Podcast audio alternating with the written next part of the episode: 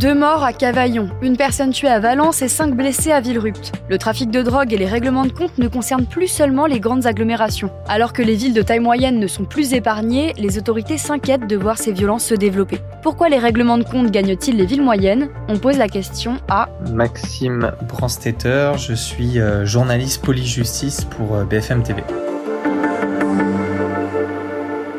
Il y a deux actualités qui se sont un peu euh, suivies. Il y a d'abord une actualité à Marseille où depuis le début de l'année, depuis janvier, on se dirige vers une année record en termes de morts euh, sur des règlements de compte. Il y a eu cette actualité qu'on a beaucoup traitée et derrière une autre actualité qui a suivi avec des fusillades, d'autres règlements de compte, mais cette fois à Cavaillon, à Avignon, il y en a eu beaucoup euh, à Valence la semaine passée et c'est des villes qui en fait ne sont pas Marseille dans le sens où Marseille est une ville certes connue pour son trafic de drogue, mais c'est surtout une grande ville où on voit depuis maintenant plusieurs années des points de deal installés, des réseaux installés et du trafic de drogue installé. Et là, ce qui percute quand on voit la liste Cavaillon, Avignon, Valence, Villerupt, ce sont des petites villes avec peu d'habitants, des villes de taille moyenne, voire encore plus petites. Et même elles, aujourd'hui, on s'est rendu compte avec cette actualité que même ces villes-là, elles ont des points de deal, elles ont des fours, comme disent les dealers, qui sont installés euh, chez elles, et elles sont aussi victimes de règlements de compte. Ces règlements de compte sont tous liés au trafic de drogue. Est-ce que le marché de la drogue est en train de s'étendre? Ce qui est sûr, c'est qu'il y a un phénomène parce que des fours, des points de deal, on n'en voyait pas forcément dans des villes moyennes avant. On a pu échanger avec des policiers qui sont un peu spécialisés dans la lutte contre le trafic de stupéfiants et eux, ils observent que suite à plusieurs phénomènes, hein, ça peut être l'arrivée plus massive de drogue euh, en France, ça peut être euh, peut-être un sentiment d'impunité, un rajeunissement des victimes, des nouveaux réseaux qui apparaissent et, et un changement dans l'organisation de ces réseaux qui font que aujourd'hui, les réseaux cherchent plus de place. Déjà, quand vous fonctionnez en termes de points de deal, eh bien les points de deal, c'est des endroits identifiés où les consommateurs ont l'habitude d'aller pour acheter leur drogue. Et dans une ville comme Marseille, eh ben voilà, il y en a beaucoup, mais il y en a un certain nombre. Et si vous êtes un gros réseau qui voulait plus de points de deal, ou si vous êtes un petit réseau qui n'a aucun point de deal et qui voudrait bien en avoir un, eh ben pour vous étendre, vous êtes obligé d'aller chercher ailleurs. Et c'est ce qui se passe. Ils vont dans des villes moyennes ou parfois même ça arrive de retrouver des réseaux de grandes villes qui se sont en fait exportés dans des villes moyennes, nous raconter ces policiers un peu spécialistes. Et donc les points de deal s'installent aussi dans les villes moyennes, phénomène nouveau où avant, on avait peut-être plus l'habitude d'avoir un dealer qu'on connaissait ou alors de se déplacer en voiture. Mais là, les points de deal s'installent et avec les points de deal, évidemment, les règlements de compte parce que bien sûr, les deux sont liés. Le but d'un règlement de compte, c'est d'attaquer un réseau ou de prendre un point de deal. Donc forcément, c'est lié. Et que demandent les élus locaux? Les élus locaux, surtout des villes moyennes, lorsqu'on discute avec eux, à chaque fois c'est les mêmes demandes. À chaque fois ils veulent des renforts policiers pour faire de la sécurité publique. Vous savez, quand il y a euh, des suites de fusillades, souvent on déploie des unités de CRS en renfort, ou alors la fameuse CRS 8 qui est, euh, selon le gouvernement, une unité euh, CRS d'élite. On les déploie parce que lorsqu'ils sont présents avec leur bouclier et en casque, eh bien ils empêchent le réseau, mais ils viennent de manière temporaire. Ce que voudraient les élus et ce qu'ils demandent, c'est qu'ils voudraient tous plus de policiers, mais ils veulent aussi plus ce qu'on appelle des officiers de police judiciaire, ce sont des policiers qui sont assermentés pour enquêter, pour travailler sur les réseaux, qui font un travail de fond, un travail de fourmi pour essayer de faire chuter les réseaux. Parce que si vous mettez une CRS sur un point de deal, les dealers ils sont pas là, ils ne peuvent pas commercer. Mais la CRS elle ne va pas pouvoir rester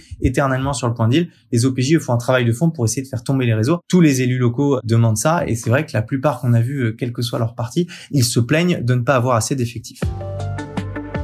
Merci d'avoir écouté ce nouvel épisode de la Question Info. Tous les jours, une nouvelle question et de nouvelles réponses. Vous pouvez retrouver ce podcast sur toutes les plateformes d'écoute, sur le site et l'application BFM TV. À bientôt!